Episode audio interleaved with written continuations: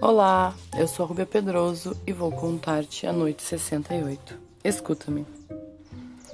Xerezade, dirigindo a palavra de Nazarde, disse-lhe: Eis minha irmã como a mina prosseguiu sua história. A anciã que me acompanhava, extremamente mortificada com o que me sucedera, tratou de me tranquilizar. Senhora, disse-me, eu vos peço perdão por ser a causa dessas desgraças. Trouxe-vos a esse mercador porque é do meu país. Jamais o teria julgado capaz de tão grande maldade. Mas não vos aflijais, não percamos tempo e voltemos. Dar-vos-ei um remédio que vos curará em três dias tão perfeitamente que não aparecerá o menor vestígio. Meu desmaio deixara-me tão fraca que mal podia caminhar. Cheguei, todavia, em casa, mas caí pela segunda vez ao entrar no meu quarto. Entretanto, a anciã aplicou-me seu remédio. Ao recobrar os sentidos, deitei-me. De noite, meu marido voltou e, notando que trazia a cabeça enfaixada, perguntou-me o que tinha. Respondi-lhe que era uma dor de cabeça, pensando que ele se limitasse àquilo mas pegando uma vela e vendo que eu estava ferida na face, perguntou-me: O que causou esse ferimento? Apesar de eu não ser muito culpada, não pude confessar-lhe o ocorrido. Confessar uma coisa daquelas ao meu marido me pareceu perigoso. Disse que indo comprar um tecido de seda, com a sua permissão, um carregador de lenha passara tão perto de mim, numa rua muito estreita, que um dos pedaços me havia arranhado o rosto, mas que se tratava de uma coisa sem importância. Aquela explicação enfureceu.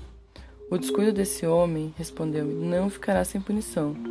Amanhã ordenarei ao chefe de polícia que prenda todos esses brutais carregadores e os enforque. Temendo ser a causa da morte de tantos inocentes, disse-lhe: Senhor, ficaria muito triste se cometesse tamanha injustiça, e julgar-me-ia indigna de perdão se causasse tal desgraça. Dize-me, por sinceramente, prosseguiu ele, o que devo pensar do teu ferimento. Expliquei-lhe ter me sido feito sem querer por um mercador de vassouras montado no seu burrico. O homem vinha atrás de mim, de cabeça voltada para o outro lado, e o burrico me havia empurrado tão rudemente que eu caíra batendo a face contra um caco de vidro. Sendo assim, respondeu meu marido, o sol não tornará a levantar-se amanhã sem que o grão-vizir Jafar seja avisado dessa insolência. E ele fará morrer todos os mercadores de vassoura. Em nome de Deus, Senhor, interrompi-o, suplico perdão para eles, que não são culpados. Como assim, senhora? Ele estranhou. Que devo crer, pois? Fala, quero saber da tua boca a verdade. Senhor, respondi-lhe, senti uma tontura e caí. Foi isso. Aquelas palavras, meu marido perdeu a paciência.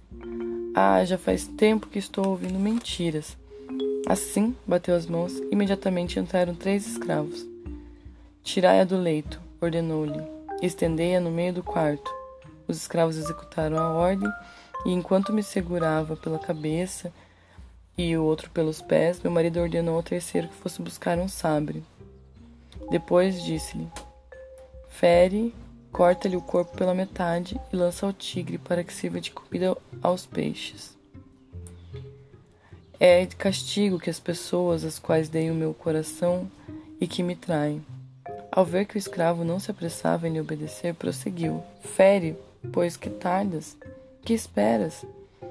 Senhora, disse-me então o escravo, estais no último instante da vossa vida. Vede se há alguma coisa que desejais antes da vossa morte. Supliquei a liberdade de dizer uma palavra, o que me foi concedido.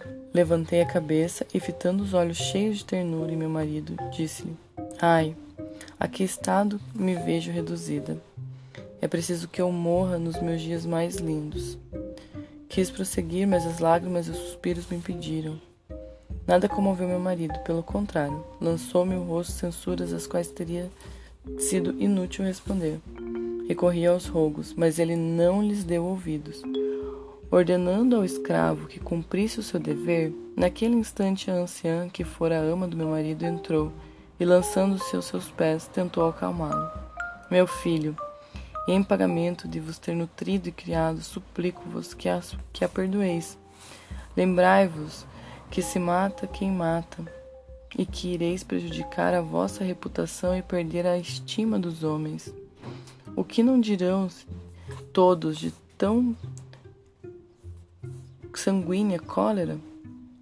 Pronunciou as palavras de modo tão comovente que elas causaram forte impressão em meu marido. Pois bem, respondeu a anciã, por amor a vós, deixo-a com a vida, mas quero que conserve marcas que sejam perene lembranças do seu crime.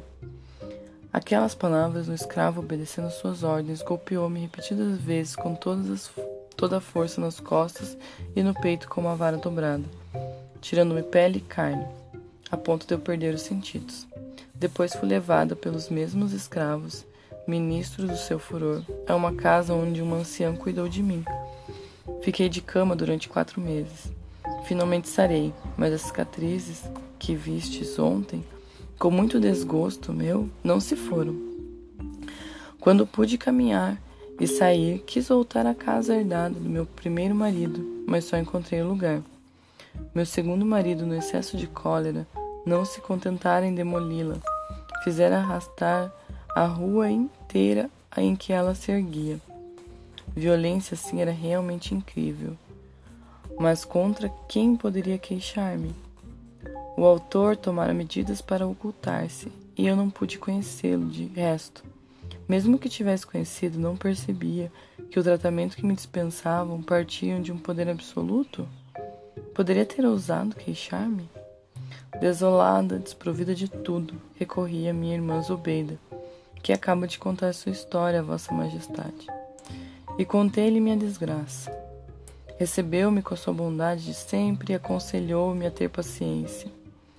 Eis como é feito o mundo, disse ela. Tira-nos os bens, os amigos ou os amantes, e muitas vezes tudo junto. Ao mesmo tempo, para provar que me dizia, contou-me da morte do jovem príncipe, causada pelo ciúme de suas duas irmãs. Contou-me mais, de que elas tinham sido transformadas em cadelas. Finalmente, após ter me dado muitas provas de amizade, mostrou-me minha irmã mais moça, que fora viver com ela após a morte de nossa mãe. Assim, agradecendo a Deus por ele ter nos reunido, resolvemos viver livres, sem nunca nos separarmos. Já faz tempo que levamos nossa, essa vida tranquila, e como estou encarregado da dispensa da casa, é para mim um prazer ir pessoalmente comprar provisões necessárias. Fui comprá-las ontem em um carregador de espírito alegre que conserva Vamos conosco para nos divertir.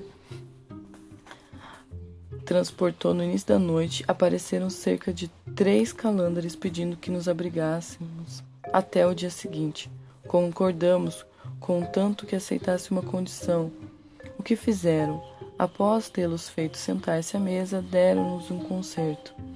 De repente ouvimos bater a porta. Eram três mercadores de Mussul, muito atraentes, que nos pediram o mesmo favor que os calândares, no que foram atendidos, com a mesma condição impostas àqueles. Não observaram nenhum nem outros, embora estivéssemos no direito de puni-los. Nos contentamos em exigir de cada um a sua história. Limitamos nossa vingança a enviá-los para suas casas logo depois e privá-los do abrigo que nos haviam solicitado. O califa Harun al-Rashid muito contente por ter sabido que lhe interessava, manifestou a admiração que lhe causava o que acabara de ouvir. Mas, senhor, disse nesse momento Sherazade, o dia que começa a surgir não me permite contar-vos o que fez o califa para pôr termo ao encantamento das duas cadelas negras. Shariar, certo de que a sultana terminaria na noite seguinte a história das cinco damas e dos três calândares, levantou-se, deixando-a viva mais um dia.